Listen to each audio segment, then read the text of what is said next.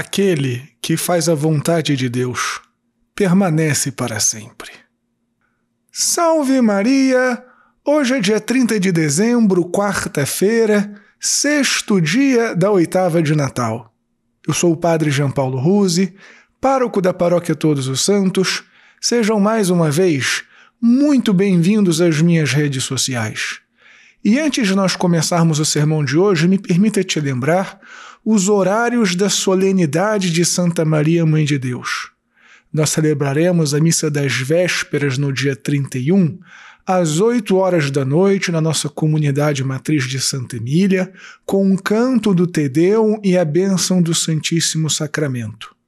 E no dia 1 de janeiro, a primeira missa será às 9 horas da manhã, na comunidade do Senhor Bom Jesus, às 11 horas da manhã na matriz de Santa Emília e às 7 horas da noite na matriz de Santa Emília.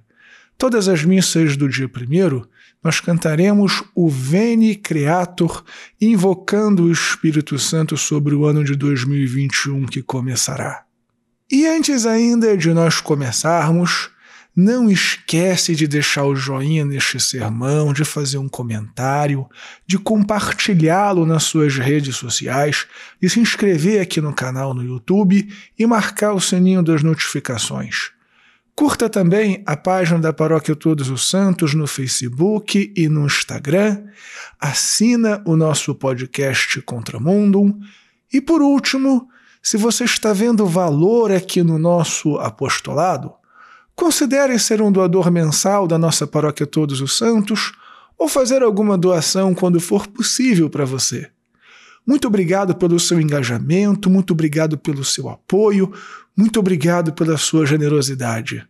Deus te abençoe e salve Maria!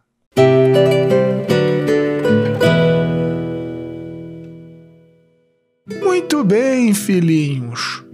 Como nós temos visto até aqui, o centro da celebração litúrgica do Natal é o mistério da encarnação do Filho de Deus. Deus que assume a nossa natureza humana, Deus que vem a este mundo para nos salvar. Portanto, o nascimento de Jesus Cristo tem um propósito muito claro e específico, nos salvar, ou seja, nos chamar à comunhão com Ele.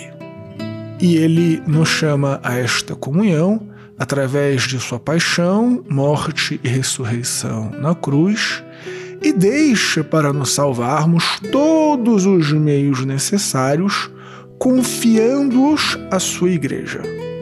E esta ação salvadora de nosso Senhor Jesus Cristo nos recorda, evidentemente, o nosso próprio propósito na criação, ou seja, vivermos em comunhão com Deus. De tal maneira que a primeira leitura de hoje nos convida a olharmos para esta realidade presente, para nossa vida material, com uma certa relativização. Claro, evidentemente, isso não exclui as preocupações que nós temos no dia a dia, porém, esta vida material é transitória. O nosso destino, nosso propósito é a comunhão com Deus no céu. E como já há alguns meses eu tenho dito para vocês, ah, é evidente que nós não podemos nos furtar ao debate público, nós não podemos nos esquecer que nós temos responsabilidades uns com os outros, com a vida e sociedade, etc, etc. Porém, dada também toda esta polarização que nós estamos vivendo, todos esses dedos em apontados na cara uns dos outros, faremos muito melhor se nós cuidarmos da nossa própria salvação da nossa própria santidade.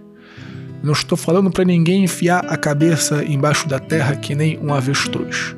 Estou dizendo para nós olharmos como São João nos convida, com certa relativização sobre esta vida.